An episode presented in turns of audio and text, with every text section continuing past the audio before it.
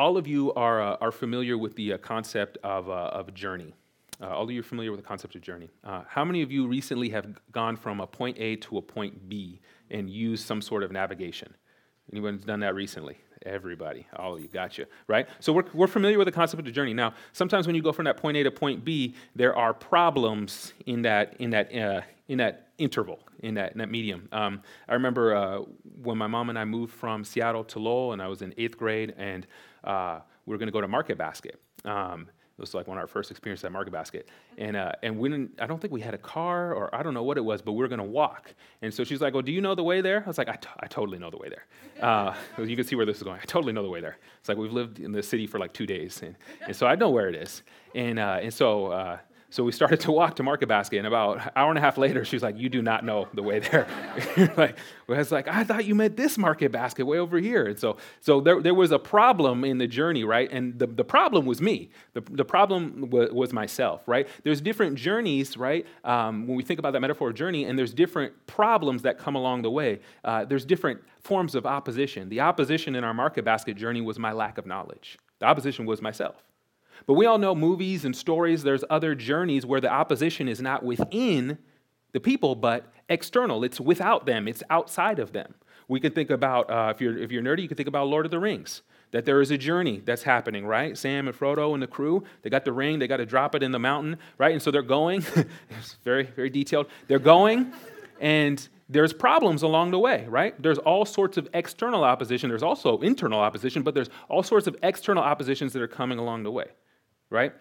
You see, you see, that happening, right? So you, you watch any film, you, there's going to be opposition that's happening uh, along the way. You play a, a, even a video game in the storyline, there's going to be opposition along the way. Part of your opposition today and paying attention to me is going to be the flies up there in the corner that we brought in to simulate the Exodus experience, um, to, to, really simulate and help you get a sense of this. They're not, normally not here, but I decided I would bring them this week so you get a sense of what Israel was dealing with. Um, um, and so, right, so there's opposition along the way uh, uh, in the journey. Uh, and, and God's people, as we turn to the book of Exodus, God's people are on a journey from slavery out of, out of their, the land of oppression. God has set them free, and they're on a journey to the promised land. They're on a journey to dwell with God, to be with God, to live in a new place, and so that they would reflect life under God, so that the rest of the world would see and say, Oh, wow, okay, this is the true God. This is what it looks like. This is what it looks like to live justly. This is what it looks like to live righteously. This is what it looks like to live in a way that people flourish. This God is the real deal. That's the journey that they're on, but there's opposition.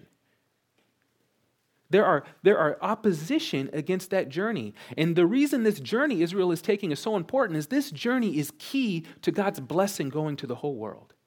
And so, opposition against this journey isn't just opposition against Israel, it's opposition against God's plan to bless the whole world. And now this is this is important because just like Israel, you and I are on a journey. God has you and I on a journey in which God has a blessing for us. God, that blessing is knowing Him, is walking with Him, is being a, a, a recipient of His salvation plan, but also being a participant in it. And there's opposition to us in our journey of life as we seek to grow with God. And so, this passage that we're going to look to is really critical because it's going to show us that on the journey of God's redemptive plan, as it's unfolding, in our lives and in the world, there's real enemies and real opposition that want to stand against God's plan happening in our lives and God's plan happening in the world. That we have real opposition against God's purpose for us and God's purpose in the world.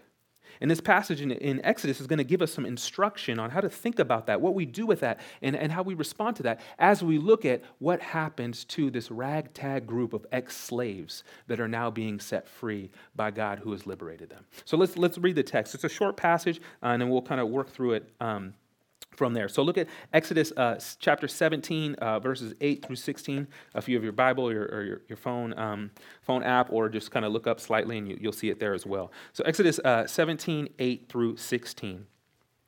Before this, Israel had been set free by signs and wonders that God had worked for them, and their, their opposition on the journey has been internal. They've been complaining, they've been grumbling, they, have just been like angry in their hearts, saying, ah, I wish we, were, wish we were just back in captivity. And God has been gracious to them, and now they're going to face their first external opposition. Verse, uh, verse 8 of chapter 17. Then Amalek came and fought with Israel at Rephidim. So Moses, the leader of the people, said to Joshua, Choose for us men and go out and fight with Amalek. Tomorrow I will stand on the top of the hill with the staff of God in my hand. So Joshua did as Moses told him and fought with Amalek, while Moses, Aaron, and Hur went up to the top of the hill. Whenever Moses held up his hand, Israel prevailed. And whenever he lowered his hand, Amalek prevailed. But Moses' hands grew weary, so they took a stone and put it under him, and he sat on it, while Aaron and Hur held up his hands, one on one side and the other on the other side. So his hands were steady until the going down of the sun. And Joshua overwhelmed Amalek and his people with the sword. Then Moses, then the Lord said to Moses, Write this as a memorial in a book and recite it in the ears of Joshua, that I will utterly blot out the memory of Amalek from under heaven. And Moses built an altar and called the name of it, The Lord is my banner, saying, A hand upon the throne of the Lord, the Lord will have war with Amalek from generation to generation. So, the first thing that we need to do is we need to stop sleeping and we need to realize we have a real enemy. So, the first thing you need to do, you need to stop sleeping and realize you have a real enemy. Israel is on their, their way from the promise, from the wilderness journey to the promised land. They've been saved from oppression to now be free and to know God, serve God, and love God. And through that, through doing that, be a blessing to the whole world. And there's opposition. They're going to go live in God's place and dwell in God's presence. Think of just how awesome that they're going to live under God's rule and presence, but now there's opposition. And, and, and here's why there's opposition because Israel is easy prey. Think about this. It's a big group of people. This, is, this is, a lot of people. It's at least 600,000 just if you're just counting the, the, men. If you count everybody, this is maybe a, a, a million and a half. There's a lot of people. But guess what? They don't have any city.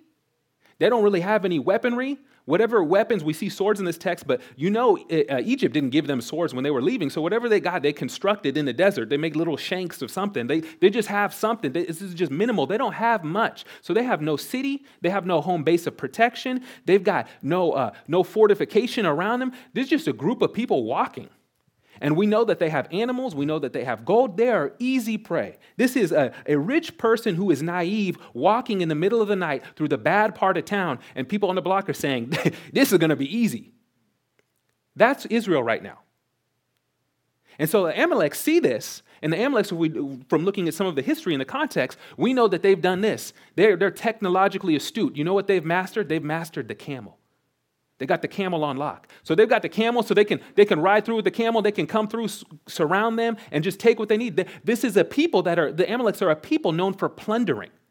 They're raiders. They're raiders and they're plunderers. So they've heard that, that God has set Israel free and they came out miraculously. But guess what? They're on this journey. They don't even know where they're going. They're going through the middle of nowhere. They have no city. They have no army. They have nothing. So the Amaleks know this is easy money. This is quick and easy. So we're going to come through. We're going to plunder them. We're going to take what we want. We're going to destroy them. We're going to have uh, excess and we're going to be good. And we're going to go out. This will take 10 minutes, right? That's the, that's the thinking that's happening here.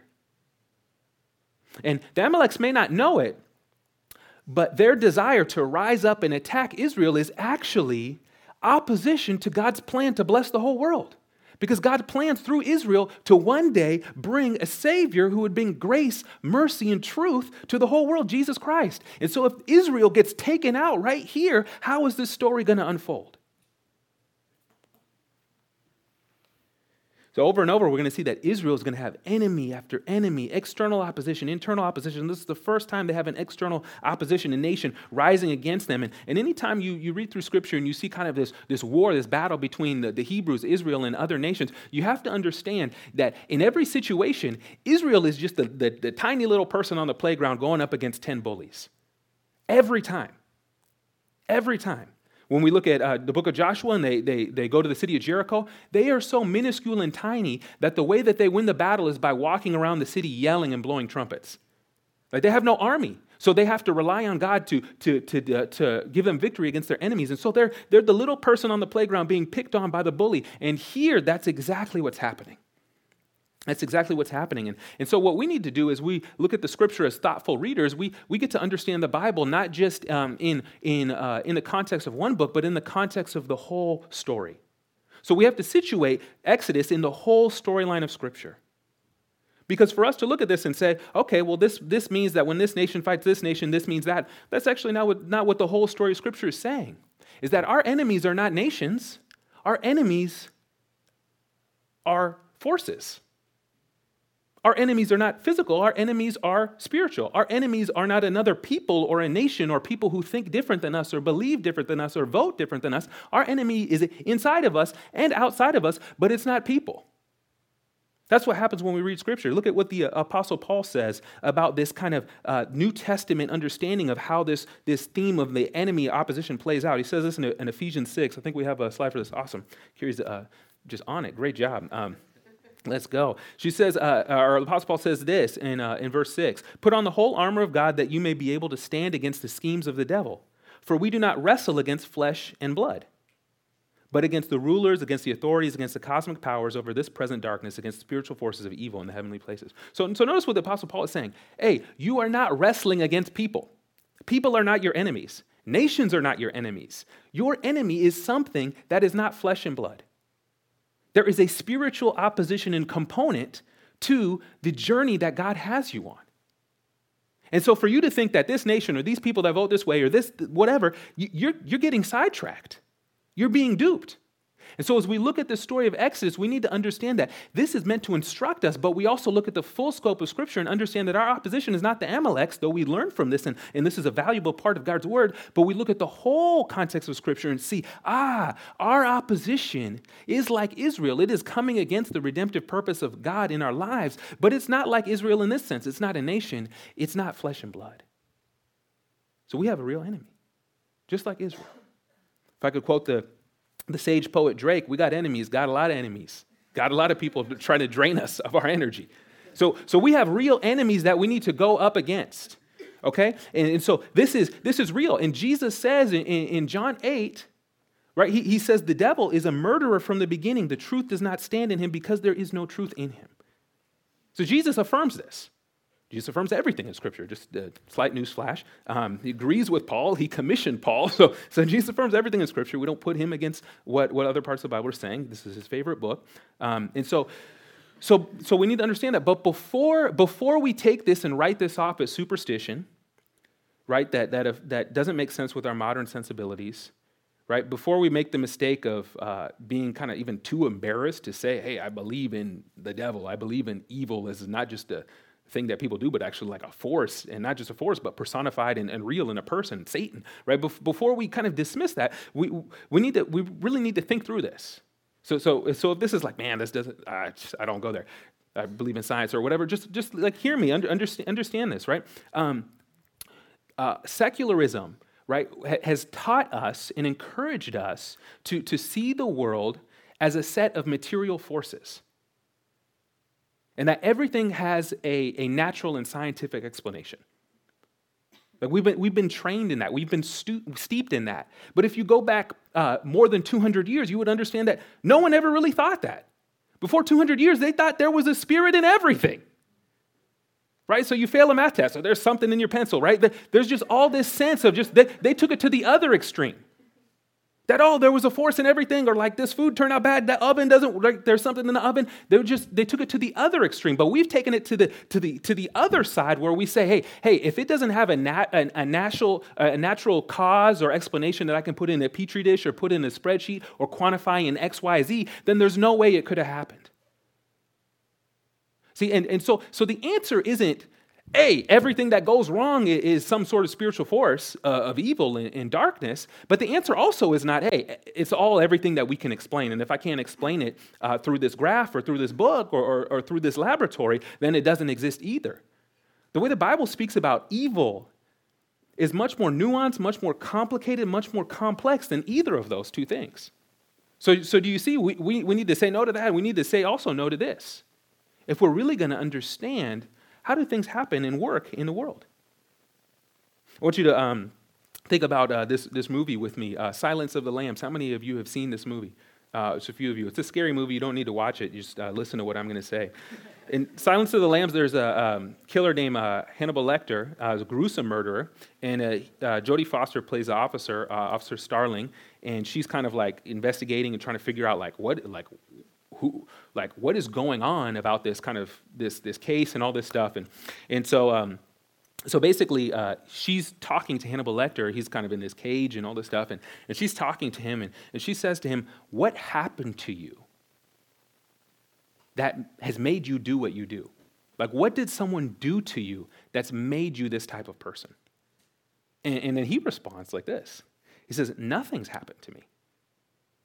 He says, Nothing's happened to me. I happened. Says, You cannot reduce me to a set of influences you have given up good and evil for moral behaviorism. Can you stand to say that I'm evil? That's what he asks her. He's, he basically is saying, hey, you, you believe that behind every behavior is something that happened to someone when they were a kid. And that's often true, right? Things are complicated. But, but he asked her this question Can you just straight up look me in the face and say that I'm evil? Instead of trying to figure out, hey, because of this thing that happened, this, right? Uh, before you try to kind of explain it away, can you just stare me in the face and just admit that I am evil? Right? Secularism, this way of thinking that behind everything is this explanation, it doesn't give us the resources or power to deal with the complexity of evil in our world. It, does, it doesn't give us the, the, the, the ability to do that. It, it says that if we educate more, then we'll be rid of evil. If we have better programs, then we'll be rid of evil. If we have more knowledge, then we'll be able to fix these things. All of those things are great and fantastic, and we need to do that. God calls us to that. But we have to understand that the, the situation is more complex than that. Those are actually forces of darkness at work in the world. Uh, Columbia professor uh, Andrew Delbanco uh, wrote this book called The Death of Satan uh, How Americans Have Lost the Sense of Evil. And uh, he has this, his kind of essence is this one line. He says, A gulf has opened up in our culture between the visibility of evil and the intellectual resources available for coping with it.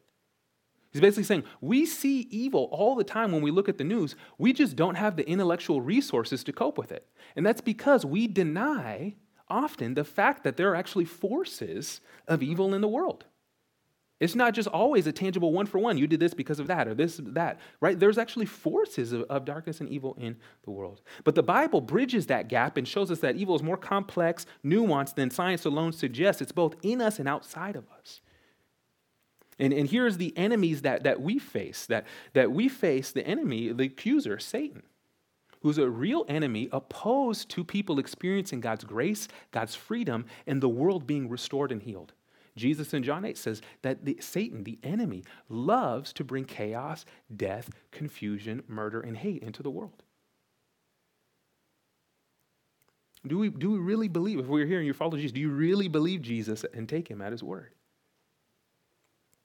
So this means that, uh, that, that the enemies that are opposed to spiritual, uh, to God's work in your life, they're opposed to the redemptive purposes of God. This means two things that we have a real enemy that's actually opposed to your growth uh, with Jesus.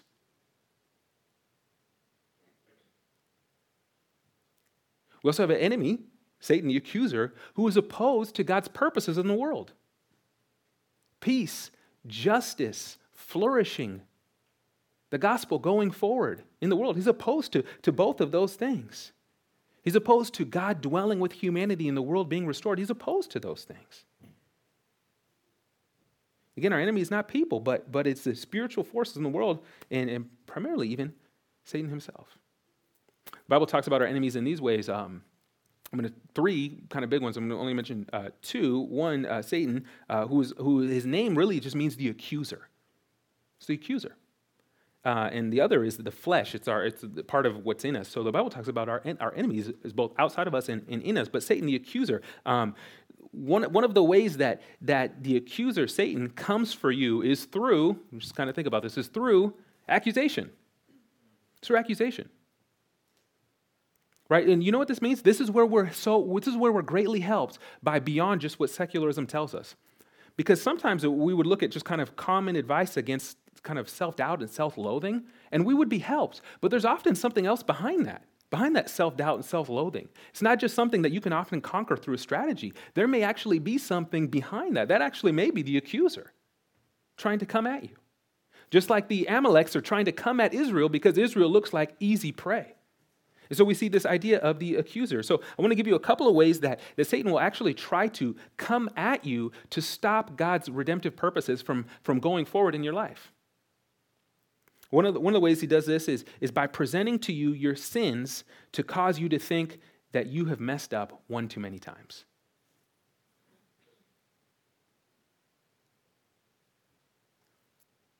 Satan loves to attack God's children by making them think they're unworthy of grace. I think how twisted that is. The whole point of grace, the way you qualify, is by saying that you can't qualify. But he comes to twist it and say, yeah, yeah, you qualify for grace by being unqualified, but you're too unqualified. You ever, ever feel that way? Maybe after the moment of messing up or the moment of just lashing out or this, this sense where it's like, there's no way God would want anything to do with me. That's the accuser quite often. There's a, a story of a 72 year old man who had lived a, um, this is the way it's described, a, a hard, nasty, and licentious life. And, and he came to know God's grace through Jesus. He saw that Jesus takes away our sin, Jesus brings us forgiveness. And that, that next day, um, uh, after he had come to trust in Jesus, uh, he uh, was like, Man, I'm going to sleep so good. Like, I'm free of my guilt. I'm free of my shame. Like, I'm going to sleep the best I ever slept in my life. And, uh, and so uh, the next day, though, he shows up uh, to visit his pastor. And, and, and he, says, um, he says, God can't accept me. There's no way God can accept me. And what had happened between those two poles, right? When he woke up, he was reminded of something that he did, something that he said when he was a teenager. And it just kept being replayed in his mind. He kept, couldn't, couldn't get past it. And he just had this overwhelming sense that, no, I'm, I'm, I'm too far gone for God's grace. That's what the accuser does. One of the other ways the accuser tries to oppose us from, from growing in our walk with God is not only by making us feel like we're too unworthy for grace, the whole point of grace is that we are unworthy, but one of the other ways that he tries to oppose God's work in our lives is by presenting to us the difficulty of following Jesus. Making the idea of following Jesus feel incredibly difficult in such a way that you think, I'm not going to make any progress, progress anyway, so why am I even trying? With regards to even reading scripture or praying or being a, part, being a part of the church, whatever it is, just makes it feel incredibly difficult. So you just throw up your hands and say, What's the point? Right, think about this. This is, this is a smart thing to do because if somebody is already on a journey and they want to push forward in the journey, the best way to try to stop them on the journey is just to slow them down. Just make them feel like taking the next step is just going to be the worst thing in the world. They can't even do it, so why even try? I'm just going to lie down here. It's one of the ways he tries to come at us. The other enemy that we have, much like the Amalekites coming after Israel, is, is what's called the flesh. Can you guys say the flesh? The flesh, nice. Um, the flesh, this is a very talented group of people. Um, the, the flesh is uh, this term in the New Testament, and it's really the best way to think of it. It's the part of us, everyone has it, it's the part of our nature that's allergic to God. That we have, there's a part of us that is allergic to God. There's a part of us that's anti God. Even as we love God, there's a part of us that, that rubs up against that. Um, everyone has it. We're, we're born with it. Even as Jesus makes us new through faith, we still have it. And, and that part of us, that sinful nature, is the flesh. It's the part of us that's, that's allergic to God and the things of God. And so we have an enemy outside of us. We also have one within us. One of the ways we know that we have this, this sinful nature is just by looking at children who are both incredible um, and reflect God's beauty and goodness and creativity, but they also have things in them where no one had taught them how to lie, no one taught them how to hit, no one taught them those things. They just they come to us naturally for a reason. They're, they're, they're part of our nature. And so what we have to do is we have to recognize we, we cannot sleep. We, we have to be awake that we have a real enemy. We have a real enemy opposed to God's work in our lives, much like Israel is being introduced as, as the Amaleks come from them. So don't sleep, you have a real enemy. The second thing that we, we get to see um, is, uh, is that the way we battle against these enemies is, is a way that looks foolish. We actually do battle against these enemies in a very foolish way, according to kind of the standards of just traditional uh, thinking in, in the world or in culture or just decent military uh, strategy. We battle against these enemies, our flesh and, and the accuser, through a strategy that looks incredibly foolish. Think about what Moses and God's people do in this text. Let, let, let's, let's look at the verses real quick. So, verse 8, The real enemy is breathing down their neck for the first time. You just got to imagine these people were, were crying and grumbling about not having water and bread, and now they're seeing an army come to, uh, come to attack them. I mean, this is just sheer chaos and panicking, right? They, people are just losing their minds, right? So paint the picture with your mind. And here's the strategy for God's people this is how they're going to stand up against their enemies that's coming to, to oppress them and to slaughter them and, to, and to, to destroy them and to stop God's purpose in their life. This is their plan. Verse 9 uh, Moses says to Joshua, Choose for us men to go out and fight with Amalek. Tomorrow I'm going to stand on the top of the hill with the staff of God in my hand. Great strategy. Send a few people to fight them. I'm going to be on the hill holding the stick. I'll watch you lose the battle, but I'll be safe on the hill, right? This is, this is incredibly foolish, right? Even the way that they win the battle is just, it, it just sheer miracle. But the stick is up, the staff is up, they win. The staff is lowered, they lose. Right? This, this just looks odd. So, so what, what is this? What is happening? What, what, are we to, what are we to learn for this? Um, well, well, part of this, their, their strategy, this is the only strategy they have, it's the only strategy we have. Their strategy is God will save us. That's, that's their strategy. Their strategy is we have no strategy, we are going to believe that God is going to show up. Their strategy is faith. So Moses says, Hey, send some people out to kind of hold them off. I'm going to go to the hill and I'm going to lift up the staff of God. I'm going to do it. And notice, notice this the other thing. When is he going to do it? Tomorrow. It's like, well, what are you? What else are you doing, Moses? Why don't, why don't you go to the hill now? Are there some errands you need to run? Like, what is happening that you're going to do this tomorrow and not now? The army is here with the camels. Um, they're going to get us. Why are you doing this tomorrow? Well, this language of tomorrow is what we've seen throughout the book of Exodus in chapter 9, verse 5, 8, verse 23, 8, uh, uh, verse 10. And it's this idea, it's this, this waiting that uh, we're going to wait for God to do a sign. Remember the plagues in Exodus, right? This is the, the language of the plagues is God is going to do this tomorrow. It's this idea that God is getting ready to show up. And so Moses is, is basically, he's going on faith. He's saying, hey, God, I believe God is going to get ready and he's going to deliver us. He's going to protect us. He's going to provide us victory against our enemies because we have no chance. We are just a small people people. He's going to do this for us, and, and I'm going to trust him. And so I'm going to go to this hill. Hill we've seen in Exodus as being this place of coming near to God. He says, I'm going to go to the hill tomorrow. I'm going to trust that God is going to be prepared. I'm going to go to the place to meet with God. And, and I believe in faith that he's going to do something for us. So, the way that we do battle against the accuser, the way that we do battle even against uh, the part of ourselves that causes us problems in our journey with Jesus, the way we do battle is through faith. It's through trusting that God is for us and that God is with us. That's the way that we do battle. Think back to even verse uh, 7 of chapter 17. If we were to go back one verse, Israel asks, Is God among us? They're asking, Is God even with us? And now we're seeing as their back is against the walls, they're trusting God is with us. God is for us. The only way that we're going to win against this opposition, against this army, is that is if, is if God shows up. So we're going to go up to the hill in faith and believe that God is with us and for us, and God is going to do something. Their strategy against the, against the enemy is faith is believing God is for them and God is with them because it comes down to this. It is ultimately not about the strengths of the enemy or the strengths that we have, but it is about who is with us in the battle. That's what it comes down to. Not our knowledge of Scripture, not our devotion to Jesus, not our understanding of things. It comes down to who is with us in the battle. Who is with us in the battle against the accuser's lies when you are feeling like I am worthless? Who is with you when your own kind of internal self is railing against the things that you know God is calling you to? Well, well what's going to help you? It's trusting that God is with you and for you and has grace for you even as you fall, even as you struggle. That's the way you make progress. That's the way we battle. That's the way we grow and combat everything that comes against us to stop God's purposes in our lives. It's through faith and God is for us and with us, this is the supreme gift of the gospel. Jesus dies to bring us into the presence of God now and eternally. Jesus dies to restore us to God when our sin was in the way. Jesus rises from the grave to conquer evil and sin in the world. Jesus makes it clear that God is with us and for us. That we don't attain God being with us and for us through our own goodness, but it's a gift to be received by faith.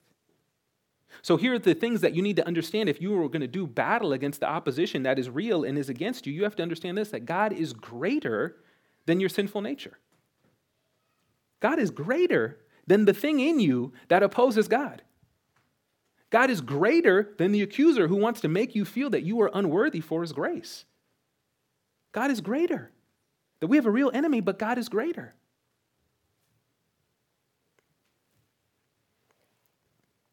The way we do battle is by believing in what God has done.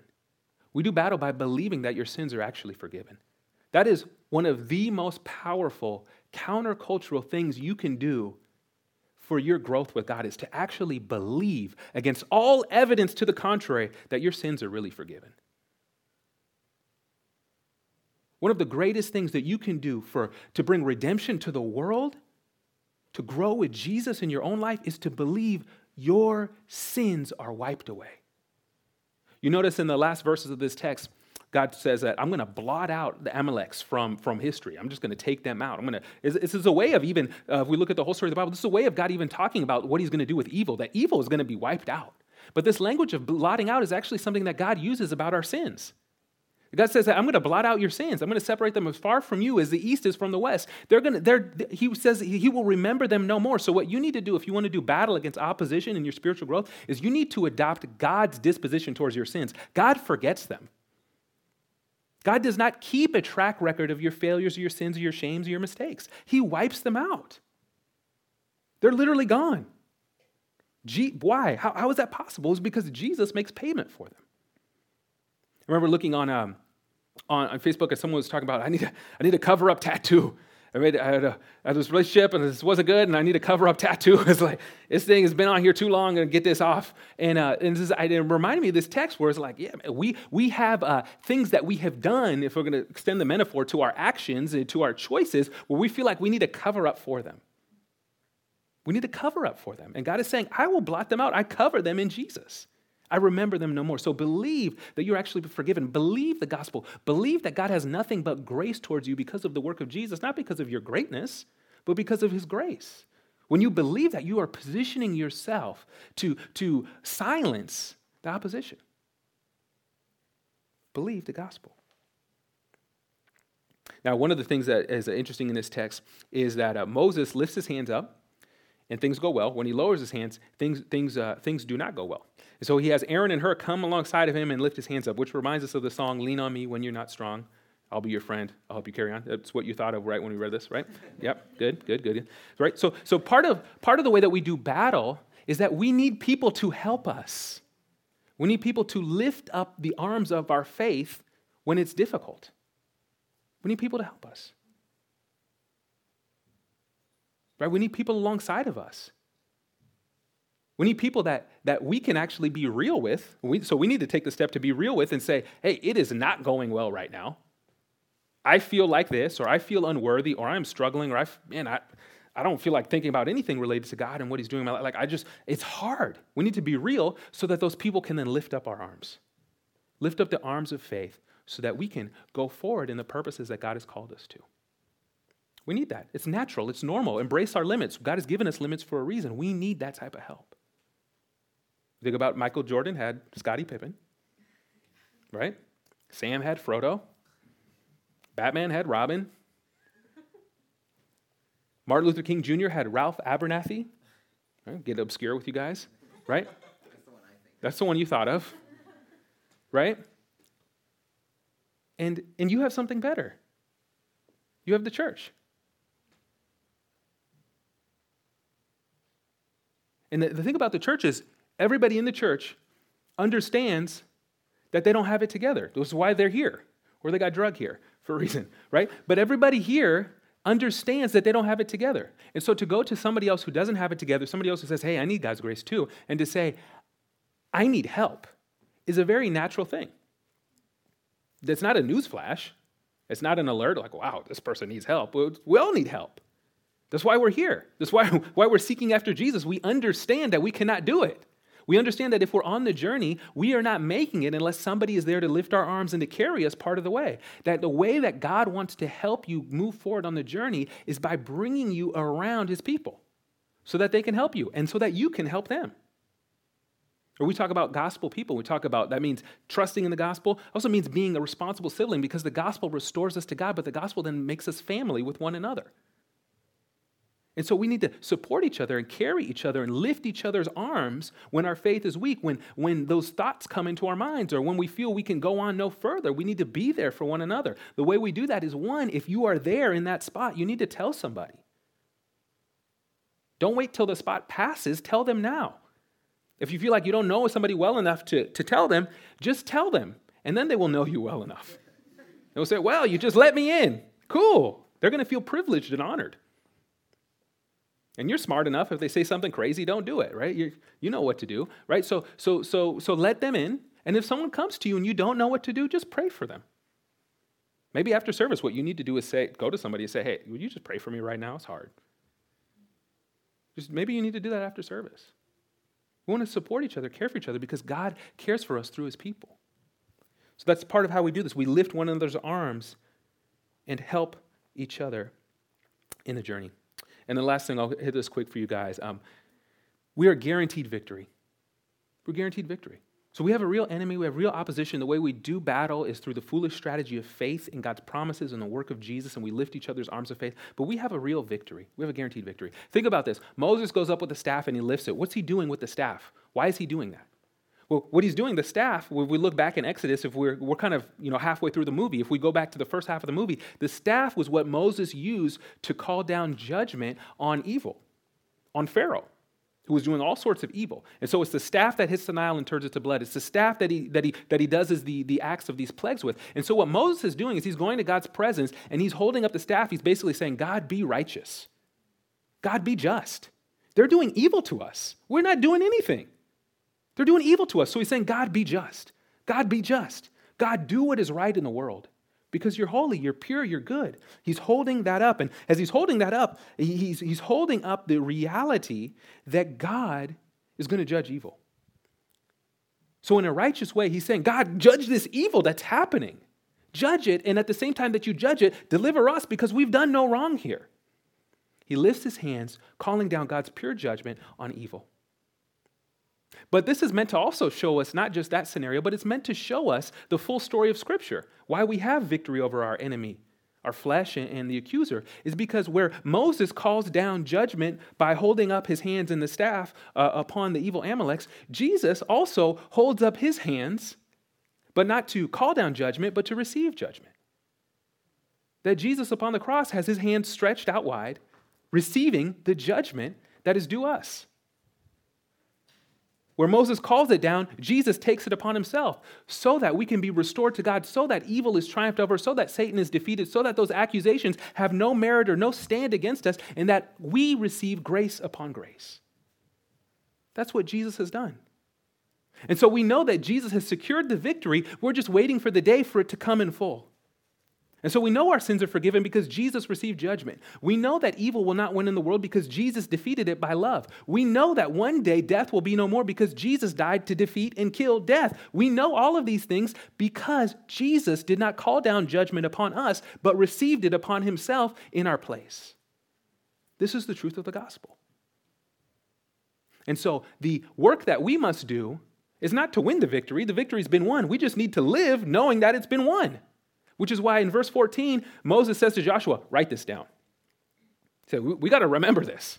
Because later we're going to see in Numbers 14, the Amaleks are going to come back bigger and stronger, ready to oppress and do evil. And the people of Israel are going to forget that they had victory before, that God is with them, and they're going to run away. And they almost throw at risk God's whole plan for the world. And so God is saying, remember this, remember this, write it down, wave it as a banner, carry it, live under this truth. And it's the same thing for us. We must live under the truth that Jesus, by his grace, has restored us to God. Our sins are no more. Victory is ours. And right here and right now, as we journey and face opposition, it's okay. We have each other to lift our arms, and we have Jesus with us, who battles for us, who forgives us our sins, and who is with us every single day. Imagine you started every single day thinking this Jesus, you're my victory. Jesus, you're my victory. I know I'm going to struggle today. I know I'm going to be tempted to lash out. I know I'm going to be tempted to think as a pessimist. Jesus, you're my victory. My future is bright. You're renewing the world. I'm a part of it. You give me grace upon grace. Jesus, you're my victory today. Help me. What if you started every day like that? That's what it means to live under the banner. That's what it means to write it down, to believe in those promises. So know this we have a real enemy, but in Jesus we have grace and a real victory. That's what Jesus offers us through his life, his death, his resurrection.